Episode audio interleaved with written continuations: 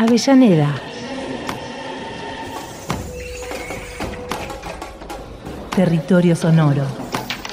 Una producción que nos acerca a las historias de quienes construyen, habitan y sienten los barrios de la ciudad. Avellaneda, Territorio Sonoro.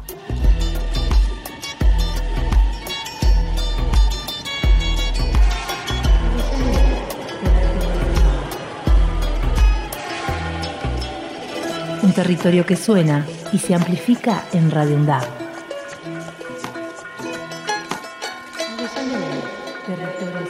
Escuela Secundaria Técnica de la Universidad Nacional de Avellaneda.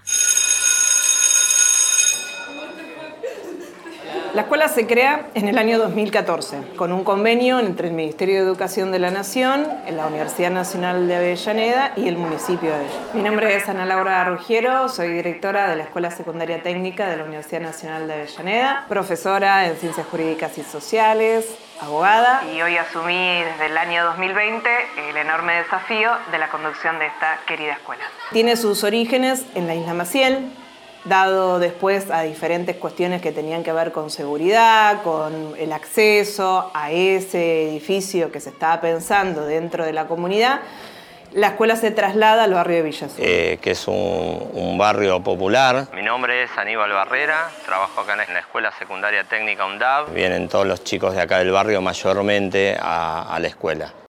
Lo que yo le digo a la gente donde yo, o sea, donde yo voy al colegio, le digo, ¿viste el acceso? ¿Viste el puente del acceso? Bueno, pasás todo derecho, está el centro de reciclaje, seguís derecho y te encontrás con las viviendas, seguís un poco más, te encontrás con la salita y justamente al lado tenés al colegio.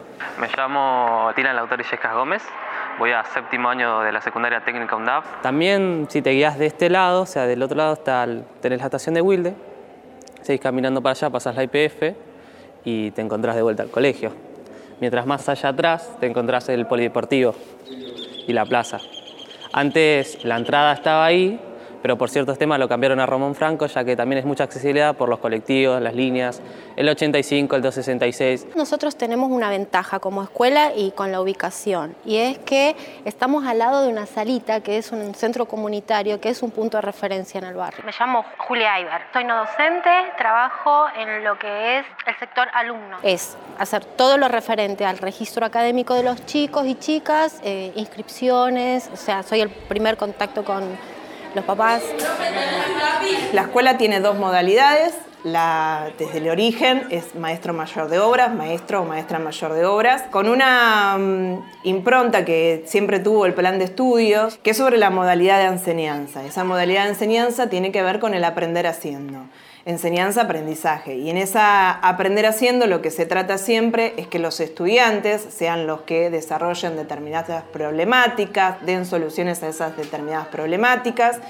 Y en el caso de la modalidad de maestro mayor de obras, lo que también apuntamos es al desarrollo sustentable, a las energías renovables, energías solares, empezar a, mm, también a transmitirle a los estudiantes diferentes formas de resolución de problemas de la vida diaria y que más en caso de las necesidades y espacios, como dijimos, comunidades que son vulneradas, eh, poder proponer soluciones desde transmisión de aplicación del conocimiento, en este caso conocimiento aplicado, hacia la comunidad en resolución de problemas. Por ejemplo, el agua potable, ¿no? el agua caliente. Los estudiantes de cuarto, quinto, sexto año trabajaron en proyectos de calefones solares. Incorporar el criterio de que hay que aprender haciendo y hay que incorporar el conocimiento de a poco con los muchachos en construir. Yo soy el ingeniero Carlos Muñoz, de formación técnica, ingeniería mecánica.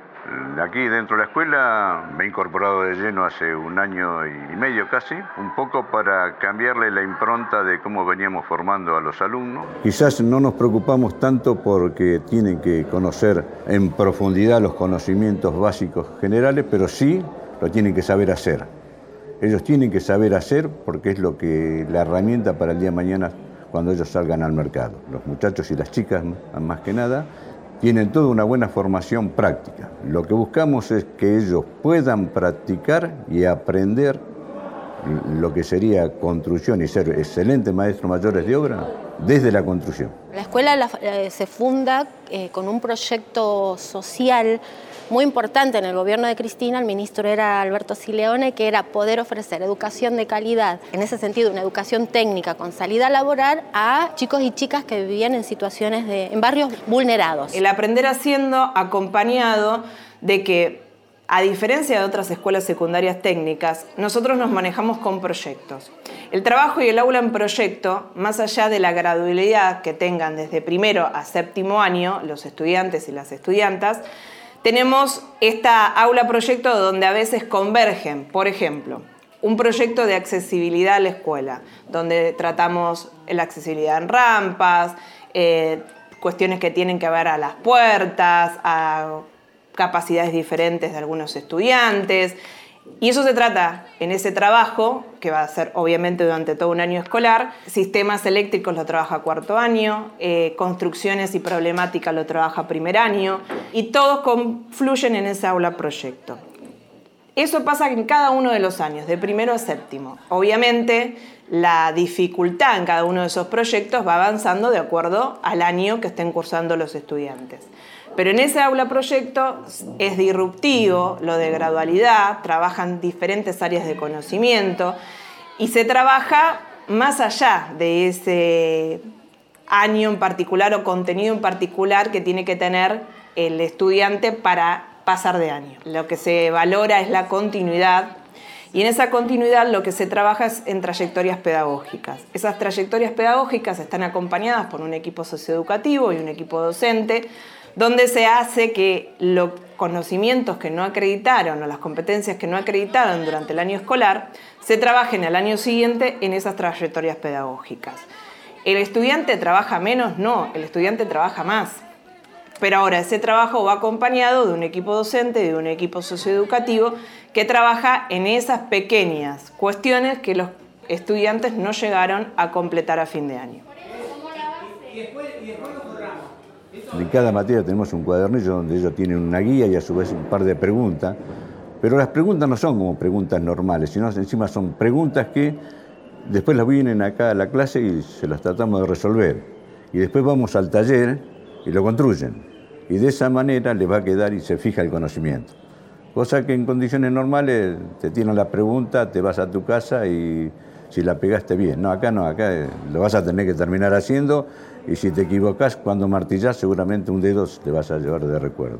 Así que es un poco eso, es decir, si no hay otra forma. Acá lo, que vamos a mejorarlo, porque acá cuando esto baja, ve que hay un poco de chico, vamos a ponerle acá una madera para que encaje bien. Del año 2020 también eh, incorporamos la modalidad en tecnología en producción de alimentos, eso lo incorporamos a través de un convenio con una fundación, que es la Fundación Alandar, donde desarrollamos las prácticas y los primeros, el primer ciclo. Orientamos lo que es la carrera a la soberanía alimentaria. Y en ese aprender haciendo y en esa soberanía alimentaria, ese plan de estudio sí lo pudimos armar nosotros desde cero y lo que no tiene es la gradualidad, tiene ciclos. Tiene ciclos de primer a tercer año y de tercero a séptimo año. Se complementan, obviamente, con lo que nos pide la normativa legal y nacional con respecto a todas las escuelas secundarias técnicas, pero no marcamos la gradualidad.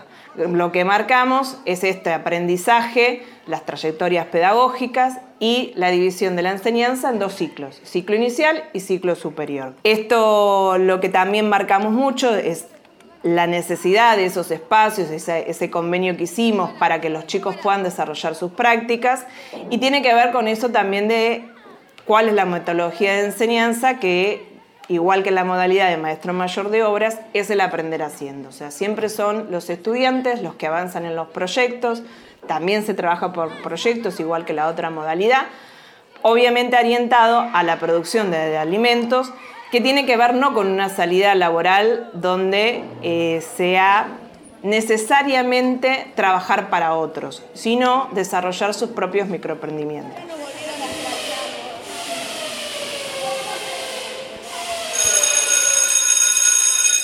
Un día estaba en el 85, me acuerdo bien, y justo estaba volviendo desde Avellaneda con mamá. Y me dice, mira Lauti, en ese colegio te voy a anotar. Yo la verdad ni idea de qué era eso ni nada, parecía una fábrica en ese momento, me reí. La escuela dentro de Villa Azul tiene un impacto muy importante.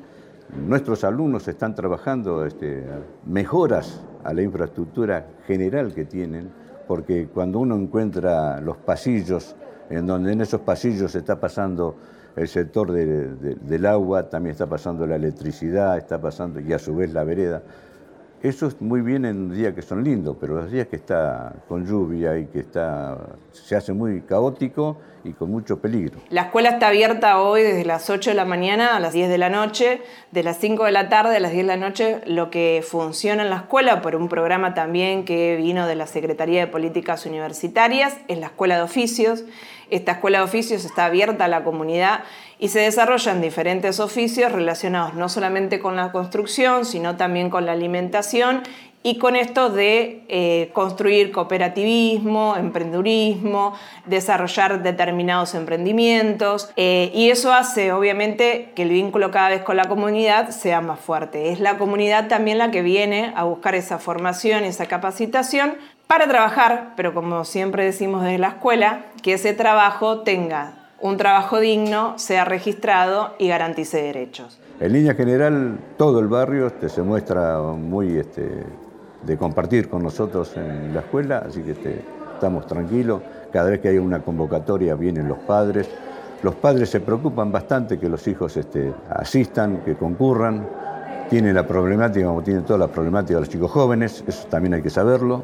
Y dentro de eso trabajamos con un grupo socio educativo este, que los va acompañando para que cuando tienen algún problemita este, puedan sacarlo adelante, que lo puedan manifestar. Lo que también se busca es que ese vínculo no sea solamente en la parte de académica o en la parte también laboral, se trabaja también mucho con los estudiantes y las estudiantes de, desde el equipo socioeducativo, desde la relación con las familias, tutores, pares. Hay muchos equipos trabajando en lo que es la construcción también con ese vínculo social de la comunidad que los rodea. Por ejemplo, trabajamos mucho con las salitas de salud, tanto de Avellaneda como de Quilmes, para mejorar todo lo que es eh, la cuestión odontológica de los estudiantes, eh, lo que tiene que ver con el sistema y aplicación de la ESI.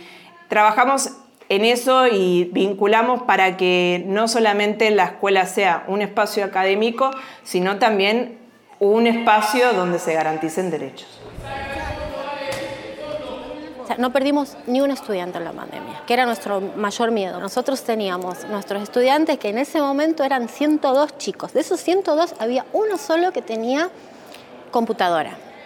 El resto, la mayoría tenía celulares, un celular por familia que no servía para estudiar y tampoco tenían conexión. Y porque también es por el tema de la localización, ya que tampoco había muchos estudiantes que tenían acceso al internet, al wifi, tenían acceso, o sea, tenían celulares, pero no tenían el acceso al wifi y poder estar en llamada cada rato. Por supuesto que eso saltó, saltó en todos lados. El gobierno de provincia y el gobierno nacional hicieron los cuadernillos que se podían llevar a los chicos y a las chicas y en ese caso nosotros no pudimos cesar eso por la especificidad técnica, entonces hicimos nuestros propios cuadernillos.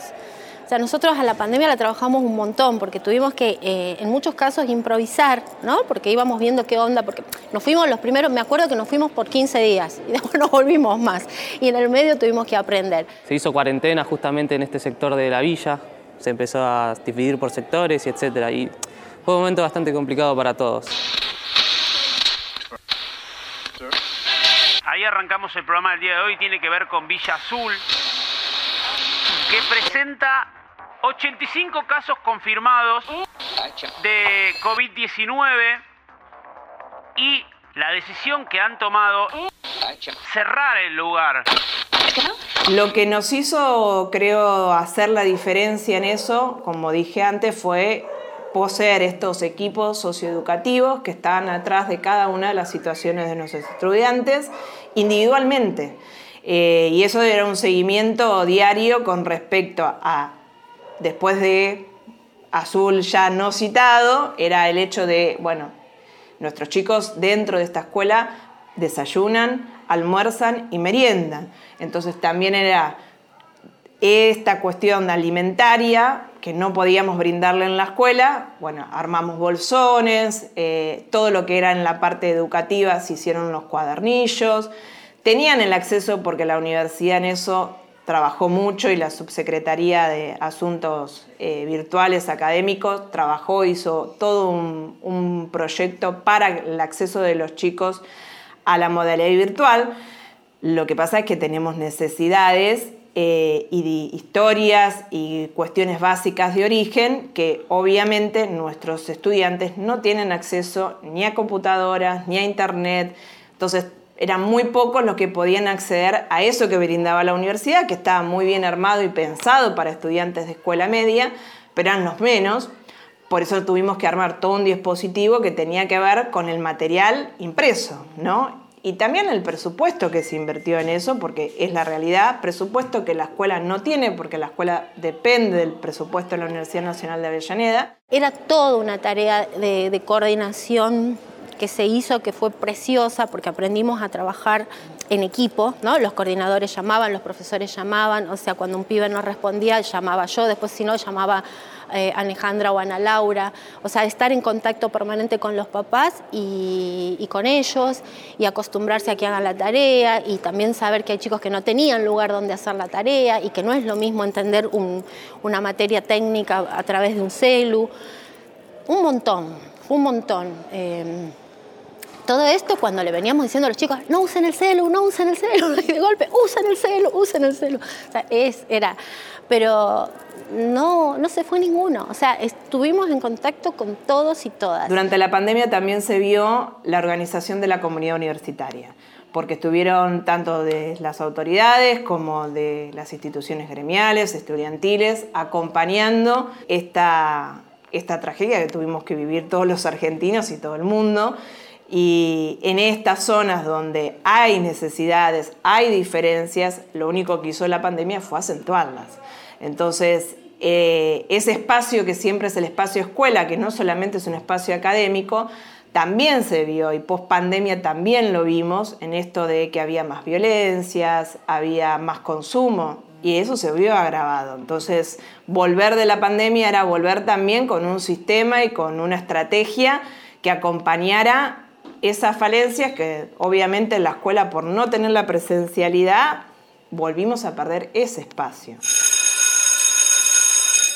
Y la escuela significó mucho para mí. ¿En qué sentido? Porque yo venía de una escuela técnica en Varela que tampoco te dan mucha ayuda, estaba pasando por varios temas yo y era, era fea, nunca me gustó porque no te prestaban el apoyo necesario, ¿me entendés? Pero acá es diferente porque los profesores gracias a eso te ayudan, te dan una mano, te dan el tiempo, están las chicas del socio educativo, el, mayor impacto que, va a tener y, que espero que se logre ver es que los pibes de estos barrios vulnerados no están condenados a nada, que pueden venir, que pueden ser profesionales, que pueden dirigir una obra, que pueden ellos pensar sus casas y que sus casas sean lindas que no hay condena, que no está nada determinado, que si hay voluntad y hay un lugar donde los quiere recibir, como es el caso, lo van a hacer y pueden estar bien, pueden hacer cosas maravillosas. No, yo no puedo porque soy de Villa Azul, no, no, cualquiera puede, puede llegar. Lo importante es estar preparado y demostrar que uno tiene el conocimiento. Nosotros tenemos una primera maestra mayor de obra del barrio.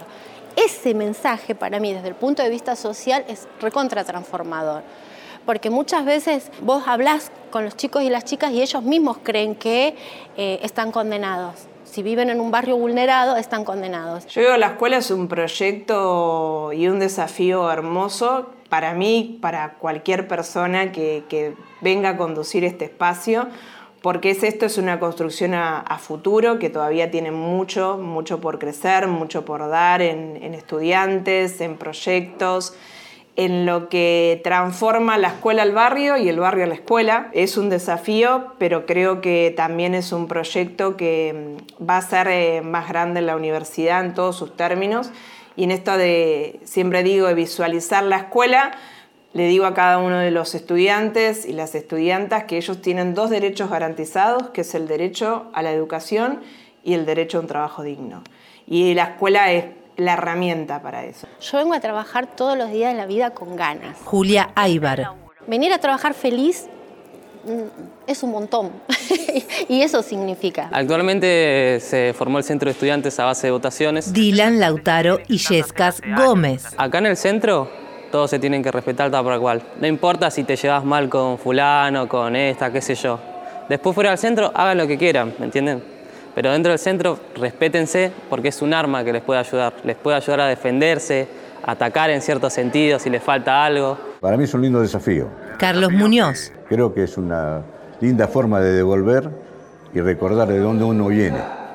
Yo también vengo de una familia muy humilde y gracias a Dios este, he tenido la suerte de estar en un montón de lados y recorrer toda Latinoamérica eh, dando cursos y formación, así que con lo cual me siento orgulloso y con lo cual este, quiero que eso también lo transmita a los muchachos acá, a los chicos, se los digo siempre, hay que formarse, prepararse, este, uno tiene que estar bien preparado y en cualquier momento va a saltar la libre, como se dice eh, comúnmente. El único límite que tienen que tener ellos es los que ellos se impongan. Ana Laura Rugiero. Porque dentro de lo que es la comunidad preuniversitaria, todos los actores de la comunidad universitaria, docentes, no docentes, equipo de gestión, va a estar para la construcción de ese futuro y que ese futuro sea posible. Y en términos personales, creo que el desafío es que están dadas las condiciones, más entendiendo que hay un gobierno que responde y con políticas públicas para lo que es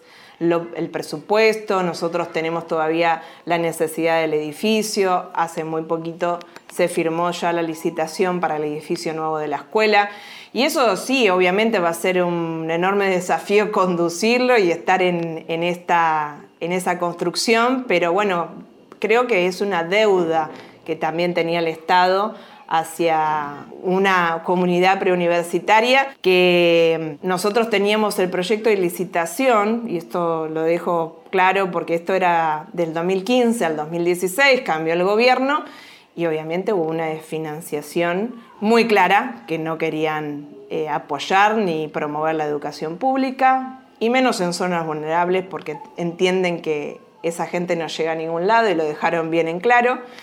Bueno, obviamente, volviendo a un gobierno que responde a las necesidades de los trabajadores y las trabajadoras, es muy, muy notorio las políticas que se hacen en promoción de la educación pública.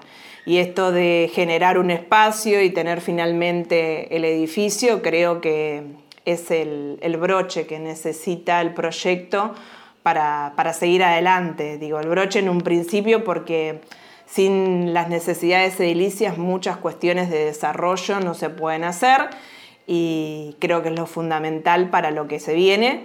Y en eso que se viene, bueno, está el desafío de seguir construyendo no solamente los estudiantes, sino los egresados de nuestra escuela y que tengan también esa inserción, ya sea en carreras universitarias dentro de la Universidad Nacional de Avellaneda o en cualquiera de las universidades aledañas que tienen ese proyecto también de construir un futuro con justicia social. Llegaré a retiro, cambiaré de idioma, de mis parientes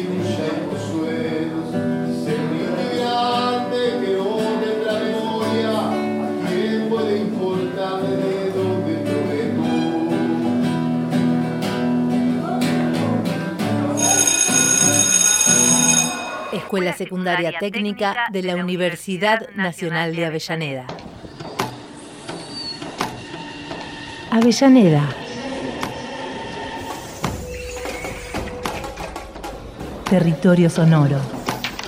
Una producción que nos acerca a las historias de quienes construyen, habitan y sienten los barrios de la ciudad.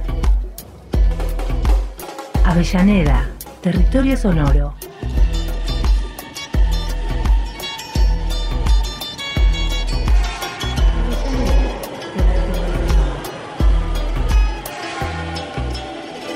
Territorio que suena y se amplifica en Radio UNDAV.